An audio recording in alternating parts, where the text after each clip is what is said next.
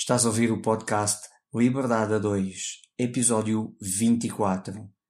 Entrevista a Tim Vieira. A importância de um plano de negócios pessoal. Neste episódio, entrevistámos o conhecido empreendedor e empresário Tim Vieira, que em 2015 participou no programa de televisão Shark Tank. Ele era um dos tubarões. Estivemos à conversa sobre a importância de um plano de negócios pessoal. O Tim contou-nos que, para ele, nos negócios, o mais importante são as pessoas. É por isso que ele consegue manter múltiplos negócios até hoje, porque o que importa é a forma como se relaciona com as pessoas e o networking. Para o time, o futuro está na criatividade e o otimismo compensa sempre.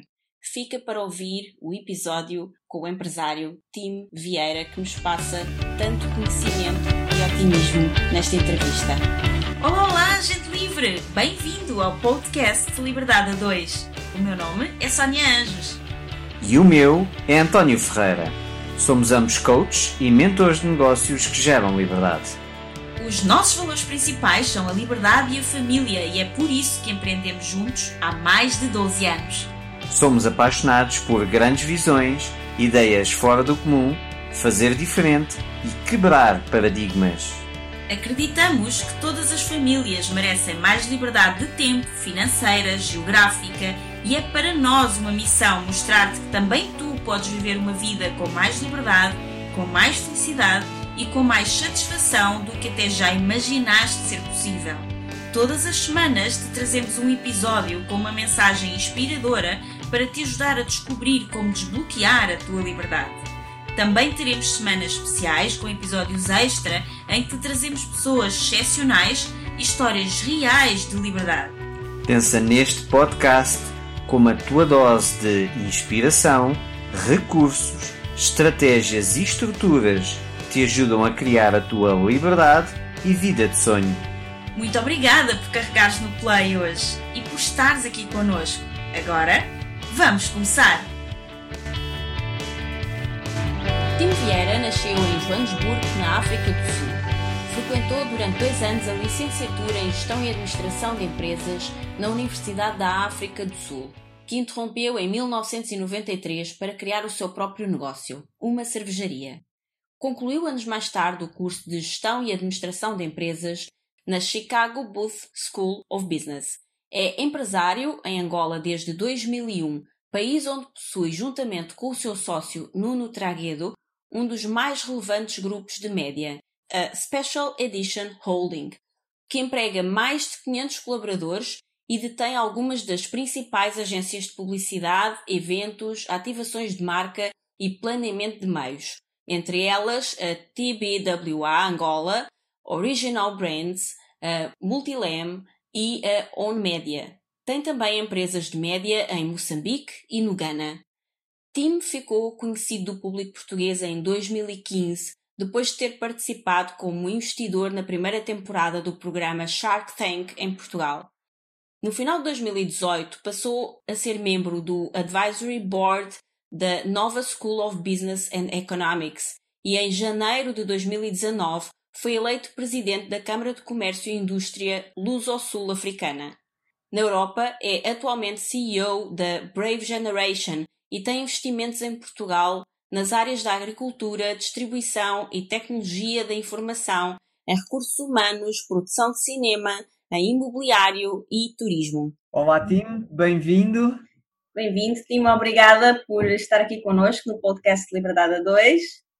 Tim, em primeiro Obrigado, lugar, gostávamos, gostávamos, que nos contasse um pouco do seu percurso, até o que faz hoje e o que é que é, como é que se tornou não apenas um empreendedor, mas também um empresário que investe noutros empreendedores. Quando é que tudo começou e como é que começou? Ok, então é, é, basicamente, vou tentar ser rápido em explicar de onde é que veio e como é que isso começou tudo a acontecer, mas é assim, é, é vasta experiência, muitas coisas boas e muito mais coisas de experiência dura, uhum. ok? Eu acho que quando a gente queremos ser empreendedores ou queremos fazer pela vida, obviamente que há muitas dificuldades e obstacles, né? challenges. E, e, foi um bocado isso que eu também tive que passar. Desde jovem eu percebi que eu queria poder ter uh, independência e ter algum poder financeiro para poder fazer o, os meus sonhos uh, acontecerem, serem realizados. Vim de uma família que naquele tempo estava a passar dificuldades, vieram de Moçambique, tudo isso, mas também vim de uma família que sempre tiveram muito juntos e isso também vale muito. Ok, então Sim. foi em um lado estávamos com pouco dinheiro, mas com outro lado estávamos com muito amor, então isso também é um bom balanço e às vezes amor e, e tudo isso vale muito mais que vale o dinheiro. Ok. Sim. Então, vim de uma família que também não dizia que eu não conseguia ou que faziam um pouco de mim eram negativos quando as coisas não corriam bem. Basicamente, sempre deixavam-me experimentar e experimentar e ver como é que as coisas aconteciam. Então, vim com esse background. Vim de um país também que era, naquele tempo, estava a passar dificuldades, a África do Sul. Estávamos com sanções por causa do apartheid. Então, muitas das coisas tínhamos que nós próprios produzir pá, lutar para acontecer. E foi com esse background que eu, se calhar, consegui perceber que na vida nada acontece se a gente não experimenta. Também percebi que há sempre oportunidades na vida, mas a gente é que tem que ir à procura delas, que elas não chegam a nós.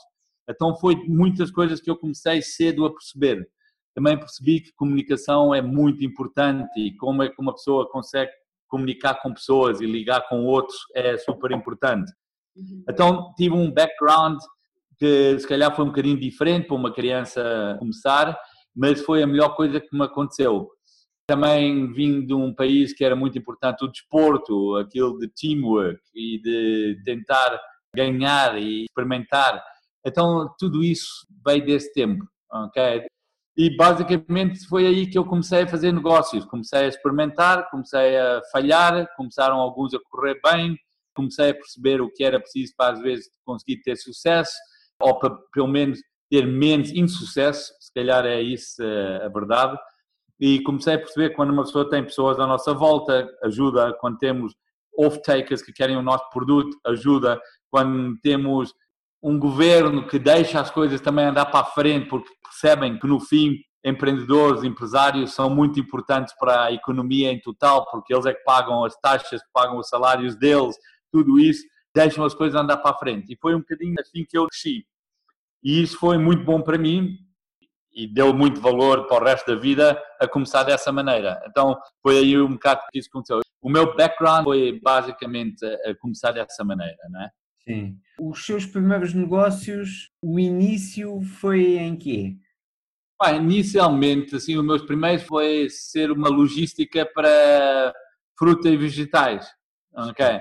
Foi numa maneira, a gente tínhamos pessoas que vendiam fruta e vegetais em qualquer canto da rua, que eles estavam limitados no transporte que tinham, então eu comecei a ligar transportes que de manhã iam ao mercado ou iam direto até alguns dos farmeiros, conseguiam comprar e conseguiam ir entregar a essas pessoas que estavam lá. Ok, e assim foi um dos primeiros negócios que eu comecei um negócio que eu comecei durante umas férias e depois continuou depois das férias e, era um negócio que correu dessa maneira, né? E mostrou-me o valor de acordar cedo, ser o primeiro no mercado, de poder negociar, de poder usar também nossa comunicação ser português, porque muitas vezes os agricultores eram portugueses ou os vendedores eram portugueses, então isso também ajudava. Então essas vantagens, poder usar a língua e a cultura também ajudou-me e esse foi assim um dos primeiros negócios que eu tive. Depois desse veio um que era alugar vídeos e vender CDs. Isso também foi um negócio que também comecei e que basicamente fiquei conhecido como alguém que tinha sempre os últimos filmes, conseguia sempre arranjar os últimos CDs. Então, através do supply demand, né? no mercado que estava à procura de produto. Esse também foi um negócio que eu gostava, porque eu também gostava do negócio, gostava dos filmes, gostava de interligar com as pessoas, com as empresas que vendiam, com toda essa parte. Eu gostava de falar com as pessoas que queriam alugar filmes, que comprar CDs, toda essa parte. Então, isso também foi sempre interessante. E também comecei a crescer mais, a pensar que distribution é uma das coisas mais importantes, distribuir. Né? Sem isso, não há negócio. Sim, eu estou a ver aqui um padrão que é o time vê uma necessidade vê que já existe um produto, existe a necessidade, mas o que estava a faltar era a distribuição, é entregar o produto a quem tinha necessidade dele. E é aí que o time, tanto num negócio como no outro, entrou. Existe a necessidade, o produto já existe, mas o produto não chega às pessoas. Se eu fizer o produto chegar às pessoas, eu tenho aqui um negócio. Exato, e agora durante este Covid-19 a gente também vimos a importância de poder entregar produto uhum. às pessoas que precisam. Okay? Então, obviamente que não, não é toda a gente que tem que inventar novo produto ou produzir novo produto, mas há um ecossistema também de negócios que a gente temos que perceber quais são e onde é que a gente pode entrar para a nossa vantagem e para a vantagem de quem vai usar os produtos que a gente estamos a vender. E nesse aí foi assim, foi começar uh, com produtos que existiam e a dar a distribuição à volta deles.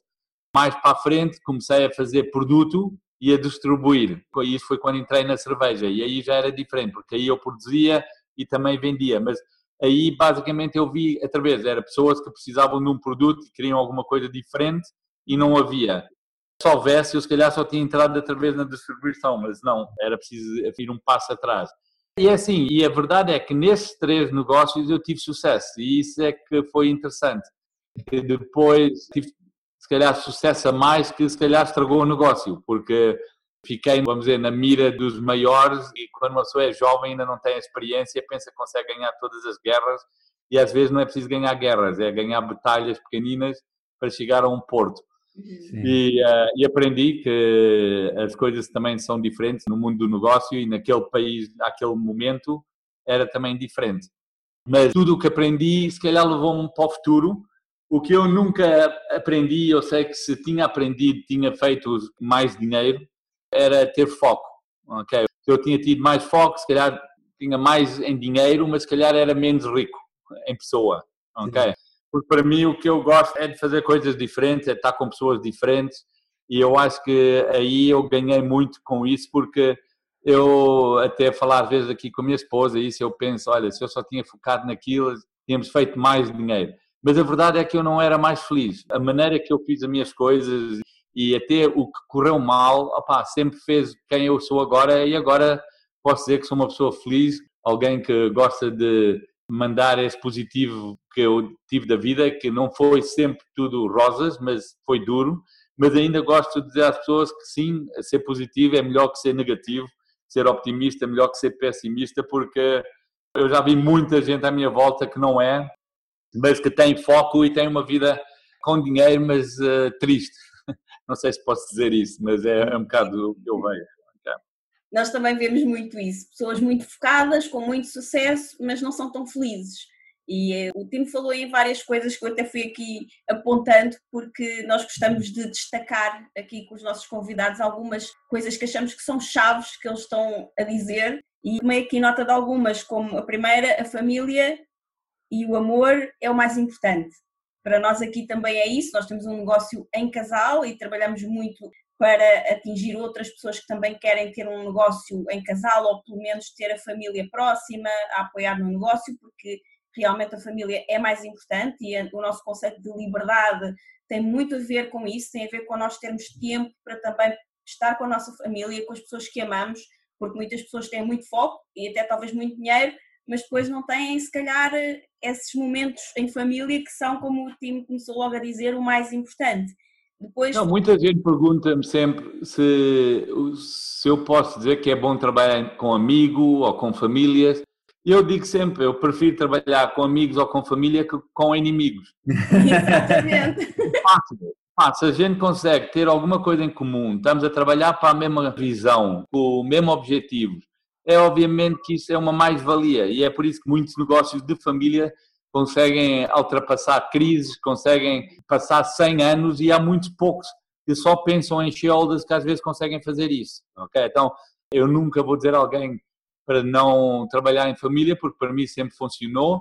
Também sei que há sempre dificuldades, mas eu acho que uma pessoa ser honesta, transparente e passar aquelas dificuldades e no fim do dia conseguir dizer, olha, desculpa, e a outra pessoa consegue perdoar, eu acho que aí avançamos. E também o que eu disse, né? a gente a trabalhar com amor é muito importante, porque o amor, às vezes, a gente fecha os olhos a muitas coisas que são dificuldades ou que a gente não gosta, fechamos os olhos porque também amamos aquela pessoa e olha, e isso se calhar é o mais importante. Então é, é preciso um bocadinho de tudo, não é? Um bocadinho aquele amor e perdoar e avançar para a frente, olha.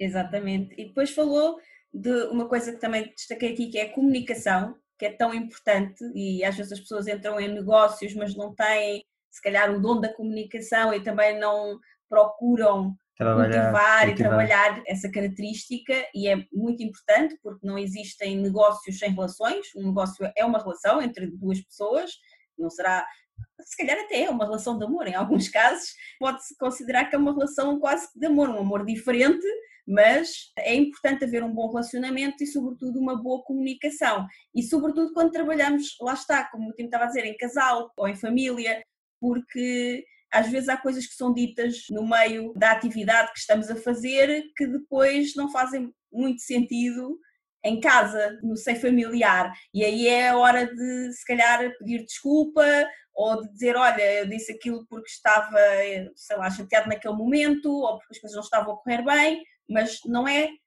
com a pessoa em si, com a pessoa da mulher ou a pessoa do filho ou a pessoa do marido, é com o colega de trabalho, não é? Então é, não, é... Mas essa, essa, comunicação é, é, muito importante. Eu acho que em tempos de crise ainda mais importante foi a gente comunicar e poder estar sempre a comunicar, porque quando começamos a falhar na comunicação, a gente quase começa a, a falhar em ser líderes. Ok? Então, quando não estamos a dizer nada e estamos à espera de tudo ser reativo, começamos a perder a confiança das pessoas à nossa volta, porque elas precisam de comunicação. E isso não é só para as nossas equipas ou com a nossa família, mas é com os nossos clientes também. Quando a gente às vezes não estamos a comunicar ou não estamos a dizer nada, estamos a perder. Okay?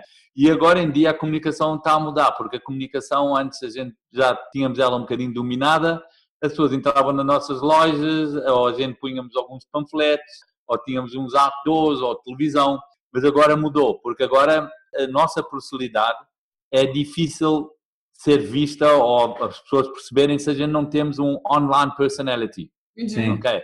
E eu acho que agora esse lado da comunicação também vai ser super importante, porque vamos ter que ter comunicação online para os nossos fornecedores, porque se calhar vamos fazer mais negócio através de Zoom calls ou de WhatsApp calls. Com os nossos clientes, se calhar nunca virão uma nossa loja, mas vão fazer tudo através do online.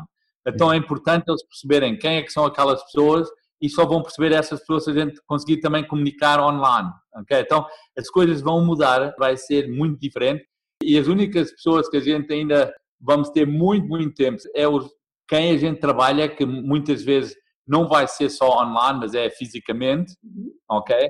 E até aí o online vai ficar mais importante, porque vamos ter agora empregados que não vão vir ao escritório todos os dias, ou se calhar vão ter por escolha ficar fora, então também temos que escolher como é que vamos ser o nosso online personality com eles. É se vamos deixar eles trabalhar e confiar, ou se vamos estar sempre em cima deles e estar a pensar que eles estão a jogar golfe. Está a perceber? Então também vamos ter que ver qual vai ser a nossa velocidade, a nossa velocidade online. Se vai ser uma comunicação muito controlar ou se vai ser uma de confiar mais.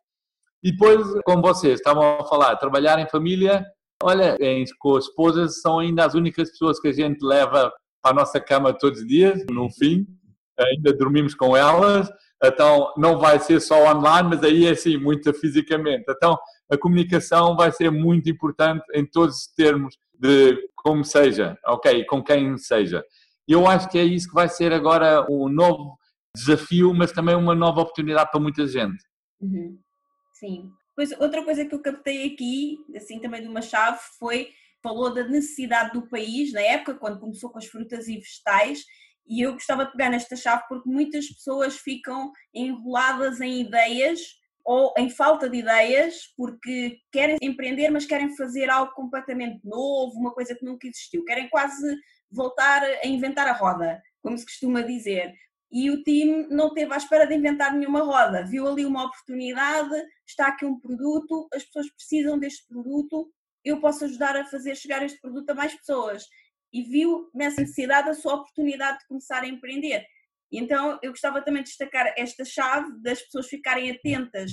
E depois o time também falou neste momento que vivemos atualmente que de repente, uma hora para a outra, as necessidades mudaram, as empresas muitas tiveram que se voltar, por exemplo, a trabalhar online, para ter as pessoas a trabalhar em casa, em teletrabalho, então muita coisa mudou muito rápido e muitas necessidades novas de fazer chegar produtos a quem precisa, como o Timo falou, apareceram muito rapidamente e é uma questão de muito mais nós estarmos atentos às oportunidades e sobretudo às necessidades que estão no momento a acontecer no nosso mercado do que se calhar estar a querer pensar em coisas completamente originais e a tentar inventar a roda e não fazer nada porque ainda não conseguimos aquela ideia. Eu acho que há de sempre haver um mix, há coisas que de acontecer, que vêm novas, etc. Mas há muitas coisas que vão acontecer esta vez por causa das circunstâncias que a gente passamos, ok? Sim. Mas ao mesmo tempo também vai ser muito, muito importante. Tinha falado que naquele tempo, quando eu cresci, tínhamos um governo que percebia a importância de poder produzir. Eu acho que agora vamos precisar também ter um governo aqui em Portugal que vai perceber a importância de poder produzir e que vai poder fazer leis e tirar burocracia e vai poder pensar em tudo para focar para deixar o empreendedorismo crescer e os empresários de fazerem negócio, porque se não acontecer isso, vamos estar num buraco muito, muito maior.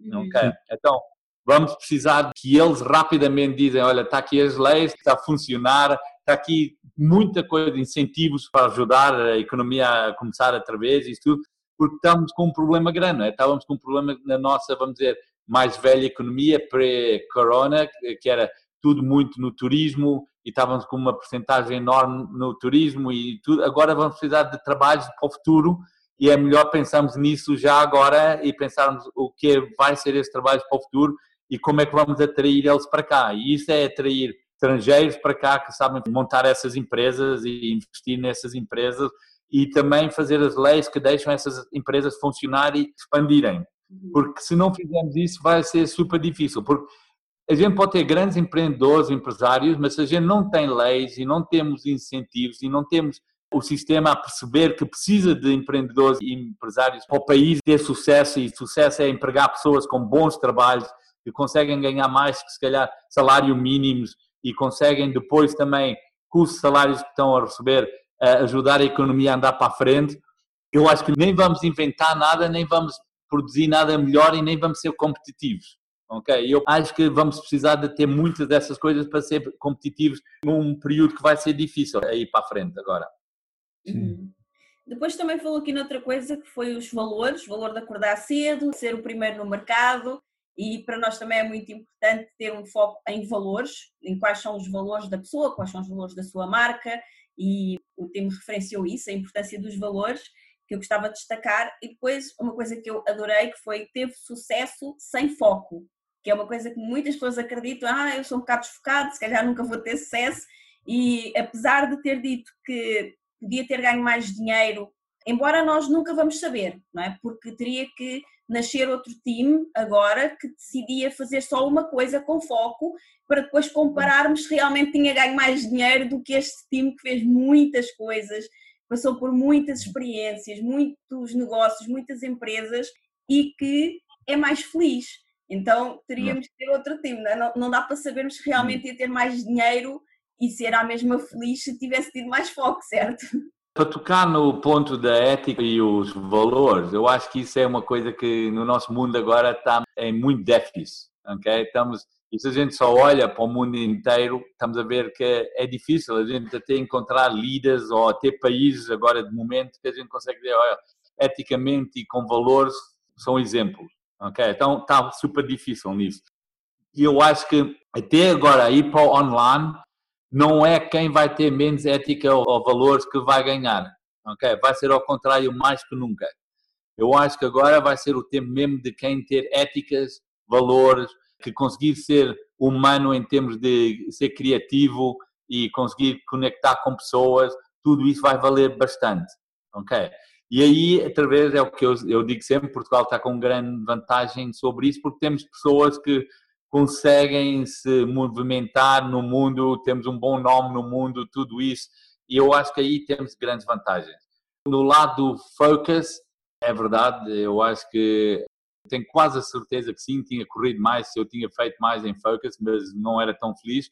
Mas ao mesmo tempo, eu sempre consegui ligar-me com pessoas que tinham focus na minha equipa e que conseguiam fazer o trabalho que eles precisavam de fazer para eu conseguir ter algum sucesso com focus. Então, quem não tem focus tem que encontrar alguém que tem focus, ok?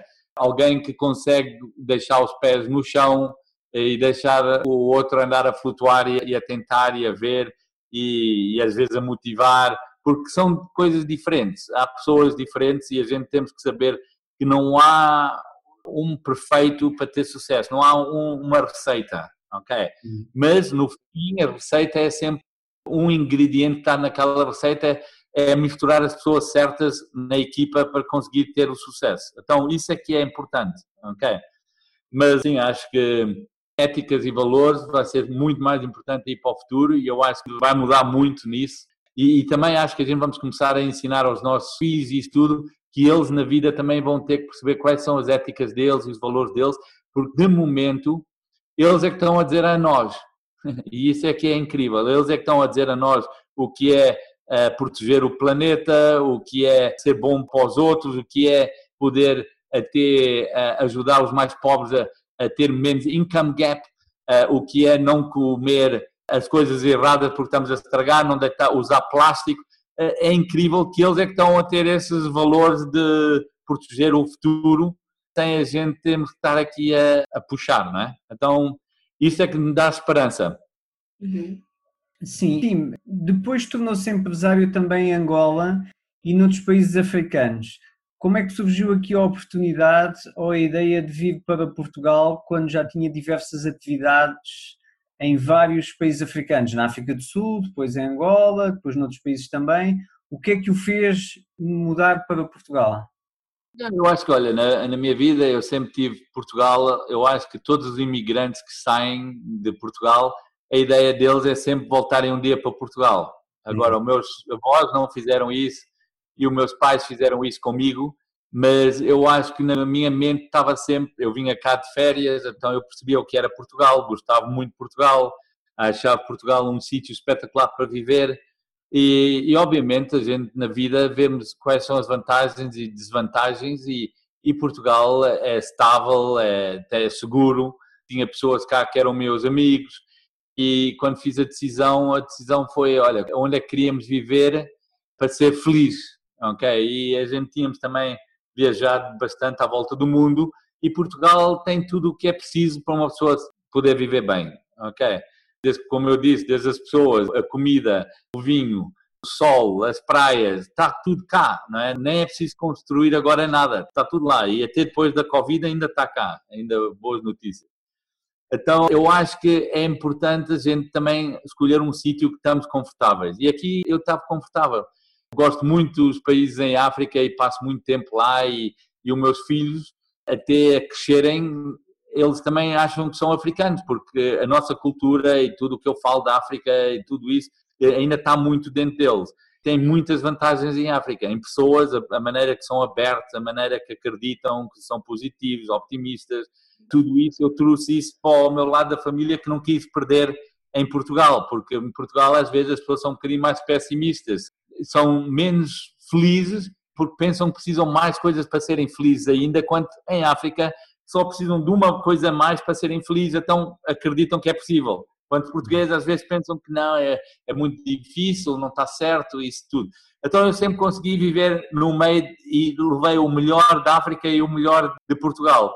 Eu acho que isso é que foi a minha grande vantagem, ok? Que o meu coração é grande que chega para pôr Angola, África do Sul, Moçambique e Portugal dentro, não há nenhum problema, então cabem os sítios todos que eu amo e obviamente também as diferentes pessoas.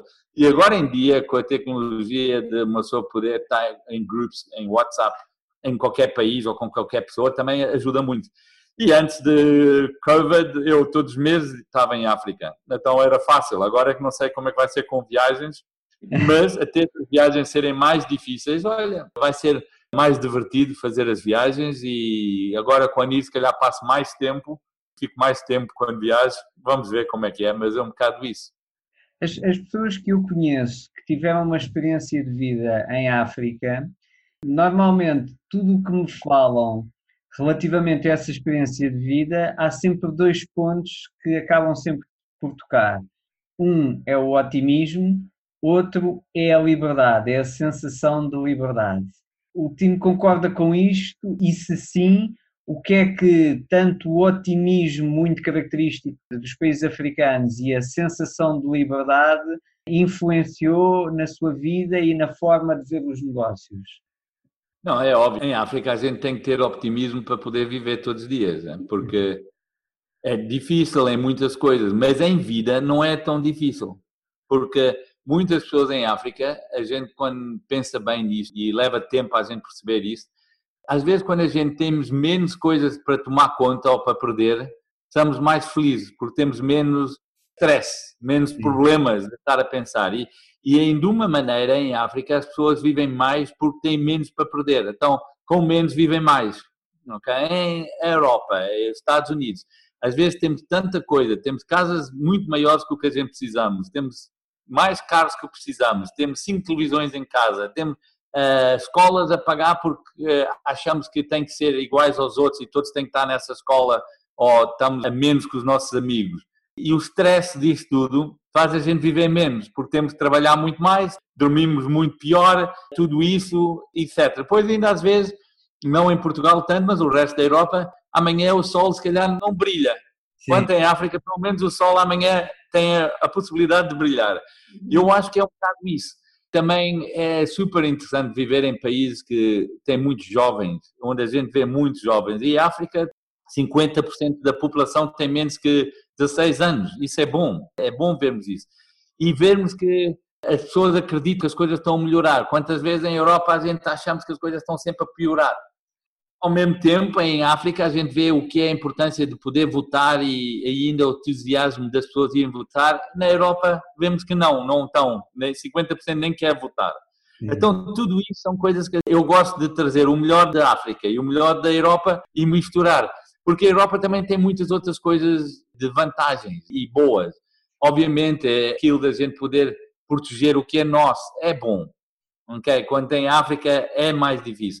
A segurança, a educação que a gente consegue fazer. Agora, eu acho que o que vai ser diferente na Europa, aí para o futuro, eu acho que de um momento para o outro a gente vai pensar que a coisa mais importante não vai ser o que a gente tem, os nossos bens físicos, mas vai ser o que a gente pode fazer que gostamos de fazer. E é a Europa, se a gente pensa bem nisso, até há muita gente que gosta. Se gosta de escrever livros, é totalmente possível escrever livros, publicar, aprender ou estudar mais das coisas que temos interesse e fazermos, etc, etc. E depois ainda há algum income que as pessoas conseguem comprar esses livros, conseguem, se alguém é um master ou um guru em qualquer coisa, consegue ter um following, tudo isso é importante. Mas eu acho que é isso que vai começar a mudar, é que a gente vai começar a pensar na Europa que queremos fazer coisas que gostamos, vamos começar a ter as pessoas que acham que isso dá valor, vão também dar suporte, só que a gente se calhar não vai pensar tanto naquelas coisas físicas,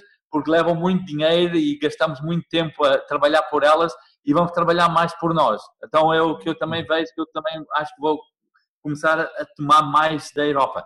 Em África, as pessoas ainda não estão a perceber isso, ainda vão querer ganhar muitas das coisas físicas, ok? Porque é vida, é assim que a gente vê as coisas acontecer. E eu acho que é importante a Europa mudar rapidamente de que mais coisas físicas, porque o mundo não vai poder dar muitas coisas físicas aos europeus e aos norte-americanos e ao mesmo tempo à Ásia e à África. Não conseguimos. E, e, a Europa vai ter que ser, através de um exemplo rápido de como é que a gente consegue viver com menos, usar menos resources do mundo, tudo isso. Então, estamos agora num momento interessante do que vai ser o, o futuro. O que eu acho, através, é que os nossos filhos já estão a perceber isso mais rápido que nós.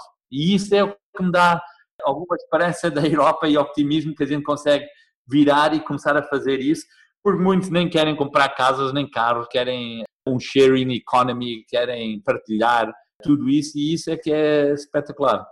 Sim, hoje em dia eu vejo muitos jovens que, justamente o que o Tim disse, quando nós éramos jovens nós pensávamos assim em fazer o curso e já comprar casa, casar, comprar carro, comprar as melhores mobílias para mobiliar a casa, coisas, nós queríamos coisas.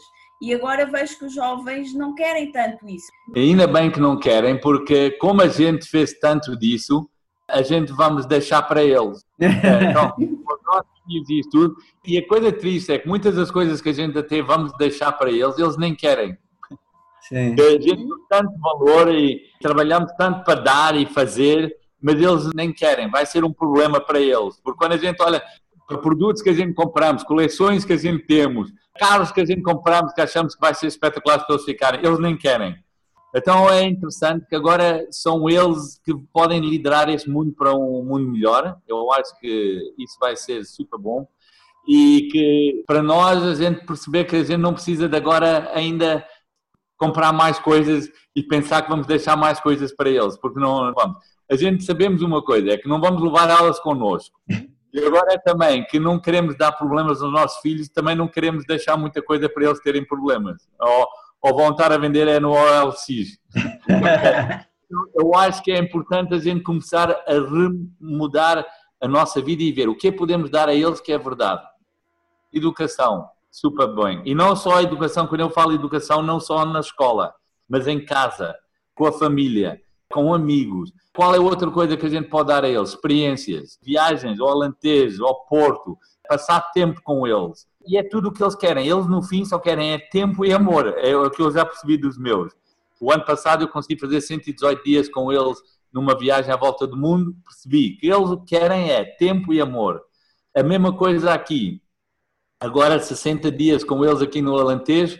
A mesma coisa. Só querem é esse tempo e amor que é paciência. Amor é paciência e é fazer coisas que a gente às vezes nem queremos fazer, mas sabemos que eles gostam de fazer, opá, é fazer isso. Porque depois eles também fazem o que a gente queremos, eles também têm muito amor e paciência para nós. Uhum. Então eu acho que isto é interessante. Agora estamos a passar um tempo muito interessante com isto. Sim. Uma curiosidade: ao entrar no seu LinkedIn, nós percebemos uma coisa muito interessante. É que a maior parte das pessoas no LinkedIn tem lá a sua experiência profissional e normalmente diz assim: empresa tal, do ano X ao ano Y. E por aí fora, várias experiências até empresa tal, do ano X até ao presente, que é a empresa onde estão a trabalhar agora ou a atividade que estão a fazer agora. No LinkedIn do time, todas as atividades que lá estão, experiências profissionais, é desde o ano tal até ao presente, todas. Ou seja, nenhuma terminou. Isso é incrível. Eu acho que eu não sou muito bom a, acabar com coisas. E é por isso que eu, eu, sou um colecionador. Não consigo vender. E é por isso que eu estou a lutar muito em mim próprio para começar a, a fechar e a vender coisas. Mas é um bocado assim, os meus negócios, muitos deles continuam, entram em virtudes diferentes, mudam-se, como na vida, mudam e fazem coisas diferentes, mas a gente somos muito bons e as empresas que eu tenho e os negócios que eu fiz, somos muito bons a sobreviver e a ultrapassar e continuar. Eu também tenho gente que fica muitos anos. Hein? Eu também acho que não era só foco fazer dinheiro, mas se eu também vendia, também fazia dinheiro. Só que muitas vezes eu penso vender e depois para quê? Não é? E porquê? E penso as oportunidades que eu tive de se calhar fazer vendas em Angola, a mostra-me isso se calhar se eu tinha vendido, se calhar os negócios não existiam hoje, aquelas pessoas que ajudaram a montar, se calhar não tinham hoje empregos. E a verdade é que até passar estas dificuldades que a gente passou com Angola e que estamos a passar agora com Corona, ainda conseguimos ter todas essas pessoas connosco. Ok? Uhum. Isso, no fim, vale se calhar mais que mais alguns números no banco. E os projetos que eu entro também não são sempre para fazer, vamos dizer, dinheiro. Obviamente que isso é uma coisa que vem, mas muitas vezes é projetos que eu gosto porque acho interessante ou acho que podem ser alguma coisa para o futuro. Então, se calhar é por isso. Mas o meu LinkedIn eu também posso dizer que eu não faço muito updates, então não sei como é que ele está no momento, mas yeah, é um bocado... eu vou dizer que eu era super mau em social media. Até 2016, eu acho, ou 2015, eu nem tinha Facebook, não tinha Instagrams, não tinha nada disso, nem LinkedIn, nem nada, porque para mim sempre negócio foi pessoas, ok? Sim. Diretamente. Posso também dizer que não é o meu forte, mas sim tento e estou a tentar melhorar. Mas prefiro ainda reuniões em pessoa, prefiro ainda estar a almoçar eh, em pessoas, uh, tudo isso. Então também não é o meu mais forte. Mas sei que para o futuro, sim, é importante. Foi o que eu disse. Eu acho que vai ser importante temos bons em pessoas e também online. Sim. Agora a pergunta inevitável: como é que surgiu a oportunidade de participar no Shark Tank e por que aceitar um desafio como esse, que não é apenas participar num programa de televisão, mas sim investir de uma forma séria nos projetos que são apresentados? Como é que foi para si essa experiência? Foi uma daquelas oportunidades que bateu à porta. Eu não pensei que eu alguma vez ia fazer isso. Eu nunca estava virado para televisão, nem para press, nem para nada. Nunca fui daqueles CEOs que, eh, como disse, nem social media eu tinha. Eu só tive social media depois do Shock Tank. Ok? E nem foi quando o Shock Tank começou, foi durante o Shock Tank que eu comecei a ter tantos pedidos que eu achei, ok, deixa pôr alguma coisa no ar mas foi sem querer, gostei muito da experiência, foi uma experiência muito, muito interessante. Ouvi pessoas e foi uma experiência que veio a um tempo muito importante para Portugal, porque estávamos naquela coisa de crise, mentalidade de crise, tudo era mau, tudo não era possível. Eu acho que começou um ecossistema de empreendedorismo, foi um dos maiores pontapés para pôr isso a andar para a frente, ok? E depois de eu ter feito, também eu só cometi para, fazer por um ano ou uma época, gostei, mas também não era o que eu, eu não queria ficar conhecido só como Shock Tank, não é? Eu não queria ficar fechado nisso.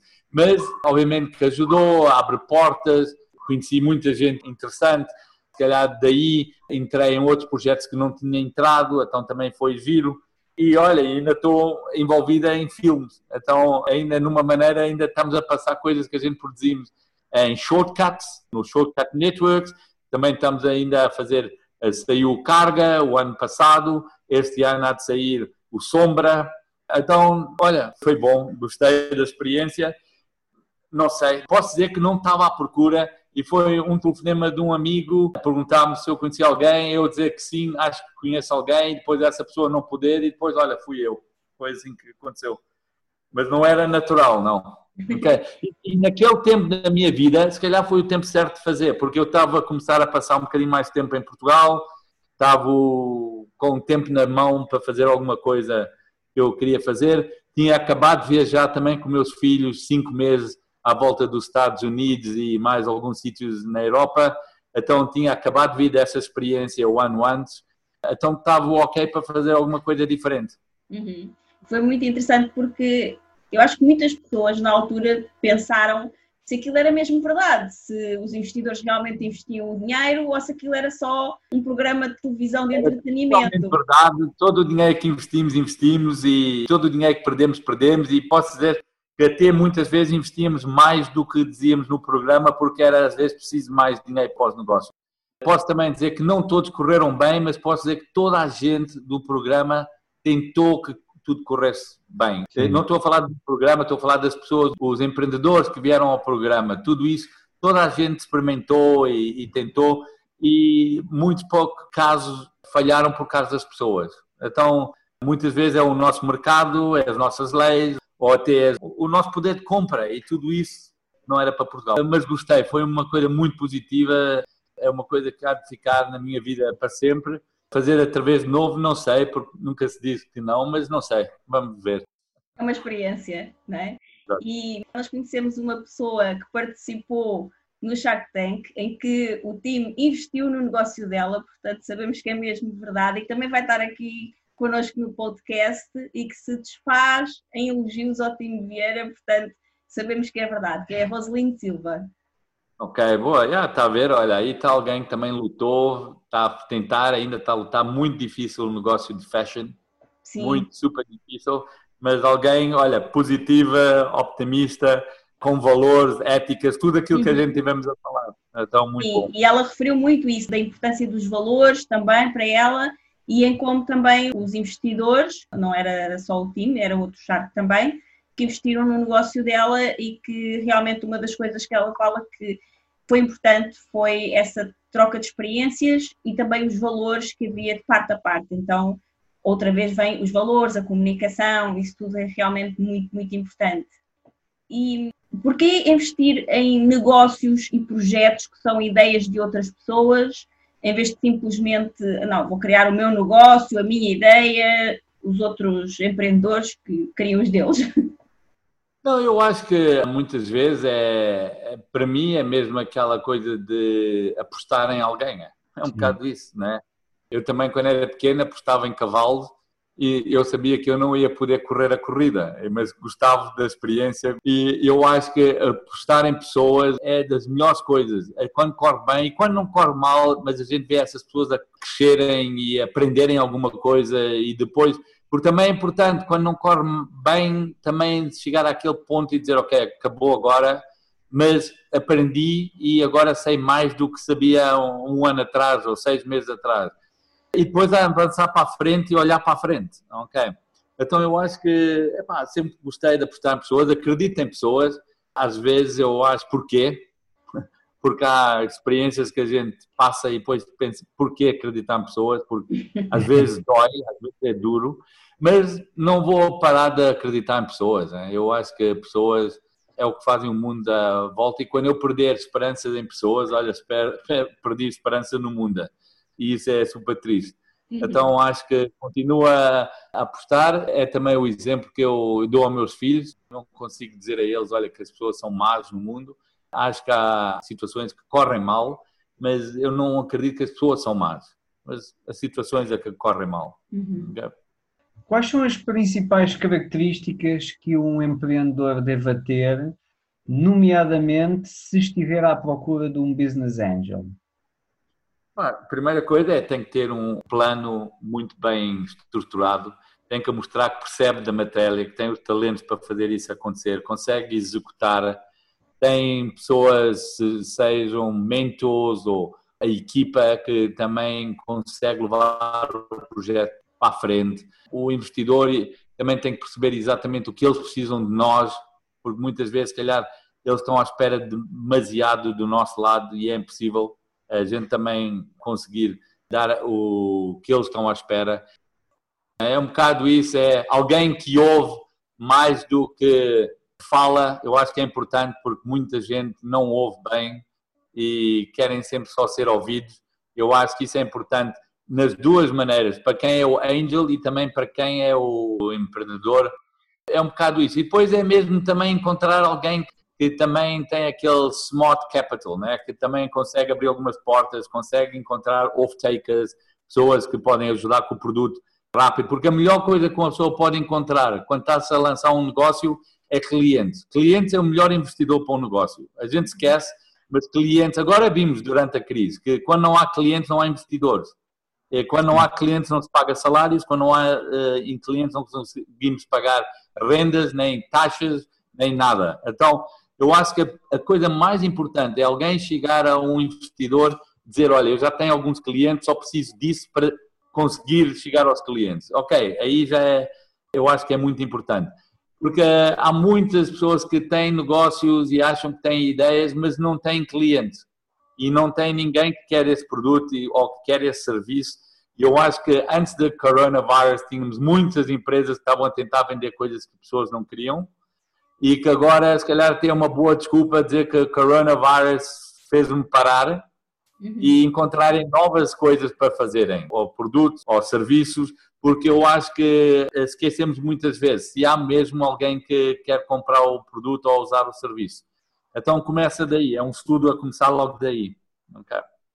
Sim, e agora a pergunta inversa, que é quais as características que um empreendedor deve procurar num business angel porque também existe muita tendência, se calhar, das pessoas pensarem que o business angel é aquela pessoa que vai só trazer o dinheiro ou que vai trazer também algum conhecimento que me é útil a mim e já está, mas que características que, que um empreendedor precisa de procurar? As pessoas têm que ser realistas no que estão à procura de um business angel, têm que também fazer um bocado de research em que o que ele é mais forte e o que pode abrir, se é portas, têm que dizer a ele quais são as portas que têm que ser abertas, eh, onde é que há as oportunidades que ele pode ajudar, tem que ser diretos e explicar, porque logo que depois o Business Angel sabe o que é esperado dele, é muito mais fácil, ok? Avançar para a frente. Também tem que guardar ele como um sócio a sério e não é só nos maus tempos que pedem dinheiro e depois nos bons não há informação a ser passada nem nada disso, porque também acontece bastante. Acho que tem que encontrar business angels que também podem ser mentors e ajudarem com a experiência, do que já correu mal para tentar reduzir as vezes que as coisas podem correr mal também. Então é tudo isso. E é, obviamente, terem alguém que eles também têm sinergias e conseguem ter uma relação com essa pessoa, porque passa-se bons e maus tempos juntos, também tem que ter com uma visão do que quer, se é um exit em um ano, dois anos, se é só uma porcentagem de royalty, o quais são as expectations que uma pessoa quer, não é? O que estamos à espera do business angel. E é um bocado isso. Depois é uma pessoa tem que nem o business angel nem o empresário vai sempre ter razão, ok? E é muito importante terem logo um bom contrato de como é que dissolvem as coisas ou como é que saem, como é que tu, porque é importante. É como um casamento, às vezes melhor ter logo as cláusulas de divórcios logo postas para não haver problemas e ser feio no fim, ok? Sim. Quais são as áreas de negócio em que gosta mais de investir e porquê? Eu, se calhar, é o lado da criatividade, eu gosto, eu acho que dou valor aí, gosto das pessoas que trabalham nesse lado, normalmente também são optimistas, também conseguem desrascar, pensar em, em soluções mais que os problemas. Acho que para o futuro também esse lado vai crescer bastante, eu acho que coisas a ver com criatividade e tudo vai eh, aumentar. Para mim não é tantas áreas, mas é mais as pessoas estou com projetos que são diferentes em áreas diferentes, mas que com pessoas que quando eu gosto, estou confortável, dou mais tempo a isso. E depois comunicar através, é como eu disse, é super importante, porque também se a gente não ter alguém que está do outro lado do projeto e está a liderar o projeto, mas também nunca fala connosco, também é difícil. Ok? Sim. Então também volta sempre às pessoas. Eu acho em tudo que a gente faz, eu até podia estar a gostar de estar a funcionar, a trabalhar numa padaria se eu tinha pessoas que eu conseguia no fim do dia beber um copo e rir e, e doido eu estava bem. Então é isso que eu vejo. Não tenho um setor ou alguma coisa que eu só gosto, porque há coisas que eu se calhar tenho sucesso, mas não é o que me faz, vamos lá dizer, no imobiliário não é, eu tenho a paixão para fazer, só que sei fazer, corre bem, vendemos, se calhar faço mais dinheiro nas coisas que eu não gosto E há outras que a gente não faz muito dinheiro, mas uh, gosto bastante, cresço muito, gosto, conheço pessoas, viajo por causa estou a fazer, então é, é diferente. Mas há business angels que são focados e são muito bons em setores e isso é a melhor coisa para um investidor que está a precisar de alguém assim. É muito, muito bom. Sim. O meu setor, se calhar, é mais a ver com pessoas, abrir portas e conseguir fazer network. É, se calhar, o meu mais forte. É aí. Uhum. É o padrão que nós temos estado aqui a reparar, é as pessoas, não é? Ah, that's it. Nós aqui falamos muito sobre desenhar um estilo de vida livre, criar uma vida com liberdade, sobretudo a dois ou em família. E hoje também queremos falar consigo sobre desenhar um estilo de vida de uma forma mais consciente ou com mais propósito do que as coisas vão acontecendo e eu vou vivendo. Até que ponto é que a sua vida é desenhada é de propósito ou vai deixando que a vida aconteça? Não, muitas vezes vida acontece, né? É a mesma coisa como shit happens também. A gente yeah. não pode... Mas é assim, eu acho que é super importante a gente conseguir. Eu, eu digo isso a todas as pessoas jovens que querem me ouvir. Eu digo que é importante a gente termos um business plan para nós próprios. Pelo menos uma coisa básica, só dizer, olha, quais são os nossos valores e éticas que a gente temos e o que eu gostava de atingir, que eu acho que ia me fazer feliz, tudo bem, um business plan próprio, né? Depois, obviamente, para fazer esse business plan uh, acontecer, a gente precisamos de alguns skills, precisamos de não ter medo de ir à procura de oportunidades, uh, precisamos depois também preparar nós próprios. E isso é o quê? Fisicamente, temos de estar bem com nós fisicamente, porque uhum. às vezes não estamos, é quase, põe a gente um passo atrás, porque não estamos bem fisicamente. Outra coisa é mentalmente também temos de estar ok, temos de estar certos. Não vale a pena estar sempre a falar do que aconteceu cinco anos atrás e que foi mau e que, e que a minha vida, os meus pais não foram bons, tudo isso. Então, mentalmente a gente também tem que ter forte, porque também se a gente não acredita em nós próprios, também não vamos ter ninguém acreditar em nós, uhum. ok? Também temos que perceber que mentalmente que quando corre mal é a nossa culpa, não podemos culpar os outros. Epá, é, foi as decisões que a gente fizemos e as nossas decisões é que afetam a nossa vida. Também temos que perceber mentalmente que os nossos problemas são nossos e a gente é que tem que gerir e não vai ninguém não precisamos, quando alguém não pode ajudar, não é culpa dessa pessoa, é nossa culpa. A gente é que tem que assumir, ok? Então isso é muito importante, fisicamente, mentalmente. E depois emocionalmente também é importante, a gente tem que ser forte emocionalmente. Também temos que, eu acredito que há um Deus, isso dá-me força, porque pelo menos eu sei que não estou sozinho, é, tenho alguém lá. Dá-me esperança. Então, até quando tudo parece estar a correr mal e que está tudo a cair, epá, eu tenho esperança e fé, então consigo avançar para a frente. Se tenho que me dizer, se eu preciso de acreditar que acredita mesmo que há ou não, eu não sei, mas para mim tenho fé que há e esperança que há, então acabou, chega, é forte que uhum. chega. E pessoas podem ter isso em maneiras diferentes, para mim é essa a maneira, porque acredito que essa é verdade e já vi na vida, eu já passei momentos difíceis e os meus momentos difíceis foram sempre passados com ter essa fé, ok? Então, fisicamente, emocionalmente e mentalmente é muito importante e ter um business plan, porque se a gente tiver essas três coisas e não tivermos um mapa para onde queremos ir, não vamos para nenhum sítio. E uhum. também temos um mapa sem ter o carro para ir nessa viagem, também não vamos. Então é um bocado isso. E depois é estar sempre a melhorar nós próprios. A gente tem que melhorar nós próprios. Porque quando melhoramos a nós próprios, melhoramos a família, melhoramos o que as nossas crianças veem, o que a gente somos. E não somos perfeitos. Eu sou muito longe de ser perfeito muito longe. E quando faço uma coisa que não estou contente comigo próprio, até sofro, se calhar, mais que as outras pessoas, porque eu levo isso mesmo a duro. Eu, se calhar, posso dormir pior porque alguma coisa que eu não estou contente na minha vida pessoal que com o negócio. Porque o negócio eu sei que amanhã o sol volta e, e, e vai, e é só um negócio. Mas com pessoas é, é diferente. A gente temos lá, respiram, né? vamos acordar, vamos ver essas pessoas. Então, tudo isso. Então eu acho que é importante a gente termos isso, né? termos um business plan próprio e ter essas três coisas se a gente quer ter alguma chance de ser feliz. Eu acho que é preciso ter isso.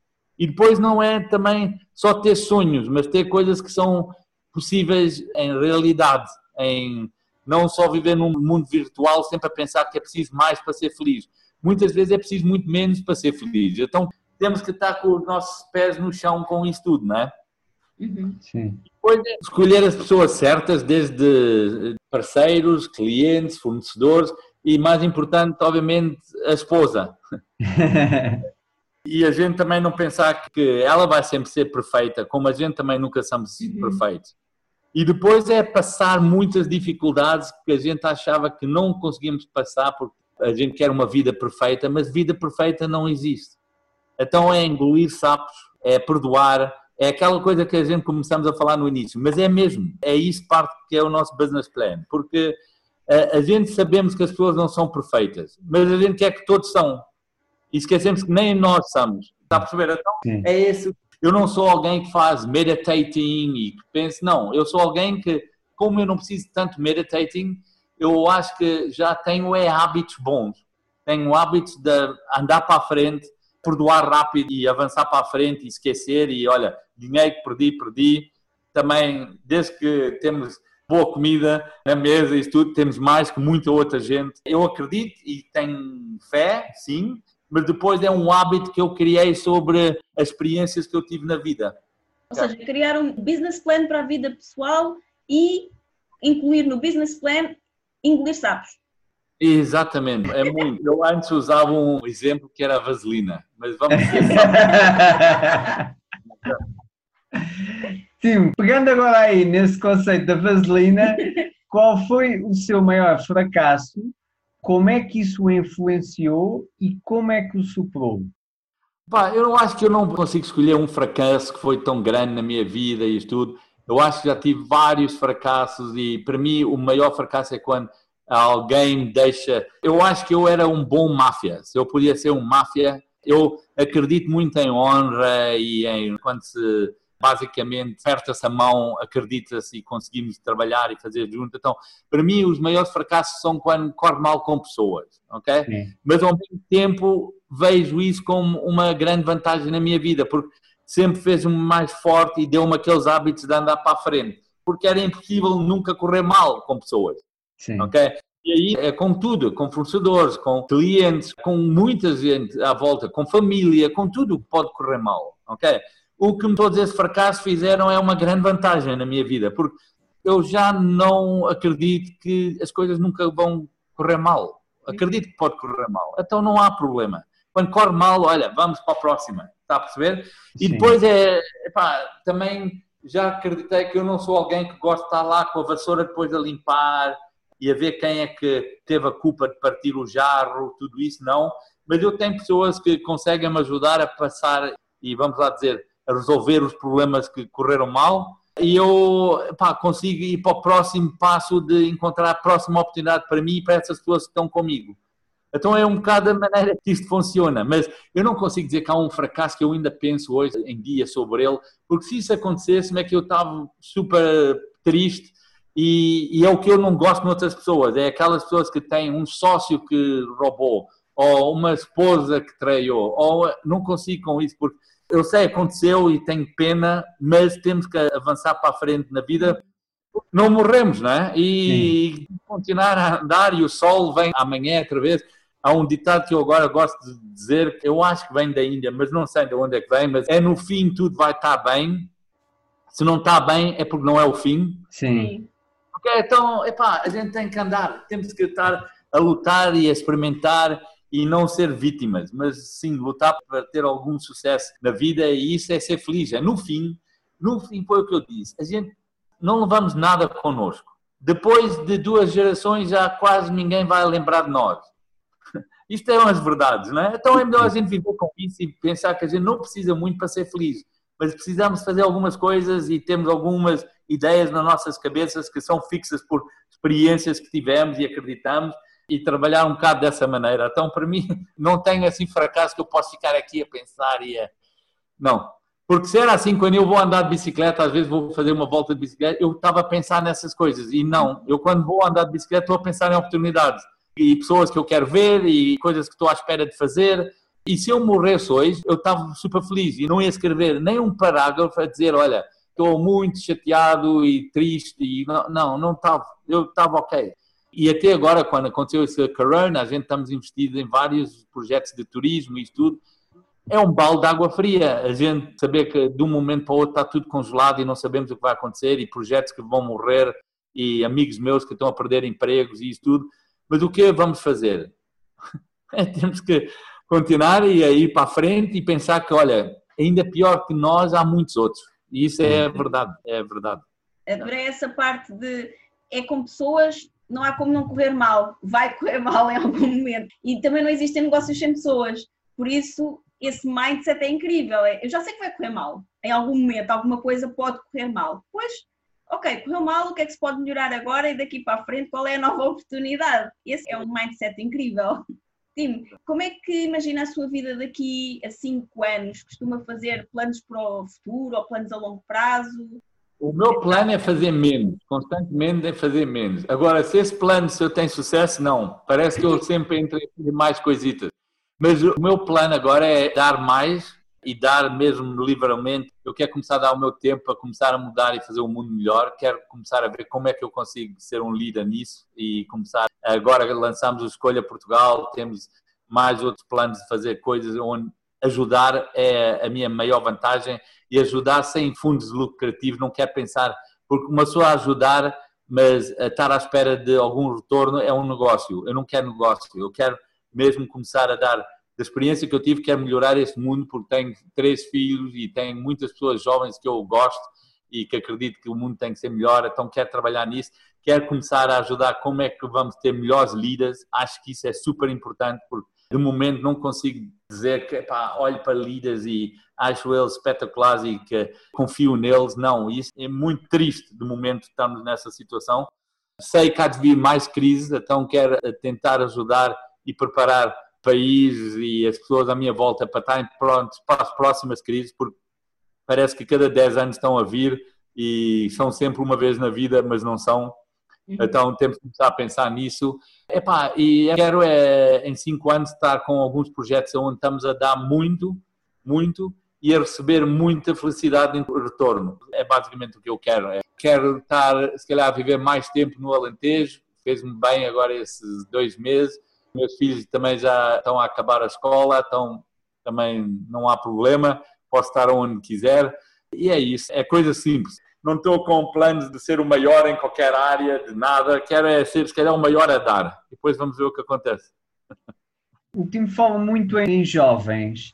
O que é que acha? Quais são talvez os três pontos-chave que, se fosse o time a gerir a educação em Portugal, quais seriam as suas prioridades a esse nível para os jovens? Yeah, eu acho de educação. Era, era democratizar, era fazer mesmo que todos podiam ter boa education, ok? E boa, o que eu vou dizer com boa? Eu vou dizer que com boa é ter pessoas que querem estar lá a educar os nossos filhos. Porque Sim. há professoras espetaculares e há outras que não querem estar lá e é triste porque os nossos filhos estão com as pessoas que não querem estar lá, afeta a eles e ainda para mais que muitos deles estão com essas pessoas mais tempo que com os pais, uhum. ok? Acho que a gente tem que ser um, Portugal podia agora aqui ser um país super moderno a mudar a educação e começarmos a educar os miúdos em maneiras, em subjects que o futuro vai precisar, ok? Também acho que era importante a gente educar eles em coisas que fazem feliz, saber que vai ser o melhor barbeiro no mundo vai ser super feliz, o melhor cozinheiro no mundo vai ser super feliz. Não só estar a falar que se não ser um médico ou um advogado é como se não teve sucesso, não.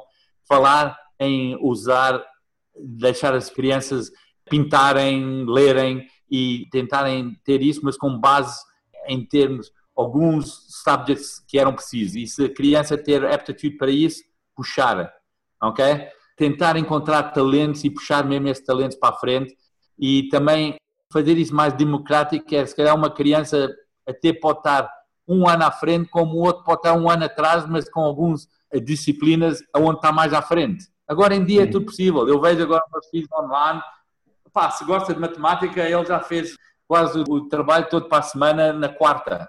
E naquilo que ele não gosta ainda está um bocado atrasado. Mas it's ok, não é o fim do mundo. Conseguimos começar a gerir isso, porque eu acho que a educação vai ser uma das coisas que a gente depois dessa crise pode mudar e melhorar mais de sempre, ok? Eu acho que eu gostava de trazer mais para a educação apprenticeships, a gente poder trabalhar com pessoas e ter mentors e eles irem para empresas e trabalharem e verem, porque também ninguém agora sabe quais são os trabalhos do futuro, nem nada disso, mas pessoas e maneira de pensar, sim, isso vai sempre ser mais ou menos igual. Uhum. Então temos que puxar esse lado. Mas isso aqui, para mudar, há sempre muita resistência porque é uma coisa totalmente disruptive, é diferente como é vamos uhum. poder mudar. Eu acho que em Portugal agora a maneira das escolas privadas vão começar a mudar mais rápido e é sempre pena porque parece que sempre os mais ricos ou com mais possibilidades é que mudam mais rápido que os mais pobres e não havia de ser sempre dessa maneira, podíamos até ser uma maneira diferente. Mas eu acho que sim, eu acho que temos crianças que nunca foram tão capazes de produzir e, e fazerem coisas acontecer, mas eu acho que o mundo no futuro vai ser super diferente e ser feliz é que a gente vamos ter que ensinar na escola a ser feliz, ok? Uhum. E não meter medo a eles, a dizer, olha, que os empregos de, já não vai haver mais empregos, não vai haver porque a gente tem que ver maneiras como robots, AI, como é que isso vai trabalhar para nós e não nós para isso. Sim. Porque se a gente tem robots que vão pagar taxas de segurança social, olha, está a trabalhar para nós. Estão a perceber o que eu estou a dizer? E Sim. o que deixa? Deixa um ser aquele melhor uh, escritor ou, ou até ser alguém que pá, só cozinha ou ser alguém que viaja, não há problema. A gente ainda não sabemos o que é possível nesse mundo, só que a gente está sempre a fechar todos numa caixa e a dizer temos de ser todos iguais e depois quando saem da escola é bom quando são diferentes. então, Exatamente. Pomos aqui 10 anos a eles a serem todos iguais e não são iguais. Eu vejo meus filhos com os filhos dos meus amigos, eu vejo coisas tão boas nos filhos dos meus amigos que os meus filhos não têm e vice-versa. E a gente tem que usar o que é bom nas duas maneiras. Eu acho que temos Googles e temos coisas agora em dia que uma criança sabe mais que o professor. Uhum. Sim. Não é? E eles sabem usar e sabem fazer as coisas. E a gente estamos aqui a dizer, não, não, não faça. Não é? Então eu acho que vai mudar muito isso. Então não sei se eu respondi a resposta, mas eu acho que há muito espaço aí para fazer as coisas melhores. E eu acho que há países que, os países que fazerem isso primeiro vão ter grandes vantagens para o futuro, grandes. Uhum. Que conselho quer deixar aos empreendedores, sobretudo àqueles que desejam criar um negócio de liberdade e em casal? Opa, é experimentarem, sabem que vai ser difícil, vai haver muitas dificuldades que vocês vão passar, mas olha, passarem as dificuldades juntas, se calhar às vezes vale mais de que estarem sozinhos, ok? E têm que ser transparentes uns com os outros, têm que dizer quais são os problemas que estão a passar e verem isso tudo. E se quiserem ver uma boa lição sobre trabalharem juntos como marido e esposa, é se calhar verem o filme Ozark, ok? No Netflix. Okay. Se verem essa series, a series Ozark, vão perceber qualquer negócio, marido e esposa, só está a funcionar bem quando eles estão em sintonia. Quando não estão em sintonia, parece que está tudo a cair, ok? Mas eu acho que é interessante, já que estão a falar em maridos e esposas, eu acho que é interessante o Ozark. Pode ser uma coisa muito interessante para ver esse filme, ok? É sobre money laundering, mas vão perceber que em família o que é as vantagens de família e quando a gente usamos os talentos de cada um e tudo isso o que é possível. Ok? Uhum. Sim, antes de fazermos a última pergunta, onde é que os que ouvem o podcast tu podem encontrar? Nós depois, claro, vamos colocar os links também na descrição do podcast, mas agora que depois do Shark Tank também já usa as redes sociais, onde é que as pessoas podem encontrar, os seus sites, etc. O Instagram eu não respondo super rápido, mas respondo quase sempre, então não há problema. Okay? Tim, se pudesse dizer uma frase que soubesse que todas as pessoas do mundo vão ouvir, que frase seria essa e porquê? Eu se calhar dizia, se toda a gente no mundo ia me ouvir, eu então dizia para toda a gente no mundo começar a ficar confortável que não conseguem gerir o futuro. Super interessante. Bom. Ok, that's it a gente parece que nunca estamos confortáveis porque estamos sempre a querer gerir e saber o que é o futuro. Não sabemos. Então é ficar confortável que não sabem o que é o futuro. Acabou. Eu acho que era o que eu dizia. Tipo, habitua-te, aceita que é mais fácil. Aceita é que nem os Estados Unidos, nem a China, nem a Angola, nem nós sabemos exatamente o que é o futuro. Então é estar confortável e viver dia a dia. É um bocado o que eu transmitia. Muito bom. Tim, muito obrigada pela sua participação no podcast, foi muito bom. Tenho a certeza que vai poder esta mensagem chegar a muitas pessoas e ajudar muita gente a empreender, a ter novas ideias, a agarrar novas oportunidades e, sobretudo, a ficar confortável em não saber o que é o futuro. Boa, ok. Todo sucesso também para vocês, ok? Muito obrigado. Obrigada, Tim. Obrigada. Tchau, tchau. Tchau, tchau. Tchau, tchau. Muito obrigada por ouvir o episódio de hoje.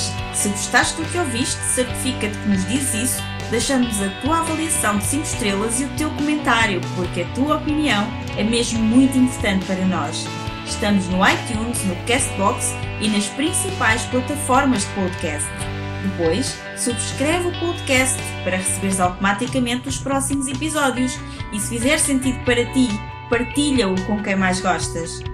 Também podes ouvir os episódios no nosso site em liberdade2.com. Se ainda não te segues nas redes sociais, procura por Liberdade 2. Comenta no post sobre o podcast e conta-nos sobre os teus desafios, sucessos e o que queres que falemos em futuros episódios. Vamos adorar criar um episódio especial para ti. E o melhor acontece depois do episódio, nas conversas dentro da nossa comunidade. Procura por Grupo Liberdade 2 no Facebook e solicita a tua adesão à nossa comunidade de gente livre. Nós adoramos passar este tempo contigo e mal podemos esperar por te encontrar aqui no próximo episódio. Até lá, desenha o teu estilo de vida, compromete-te com os teus sonhos e agarra a tua liberdade. Até lá!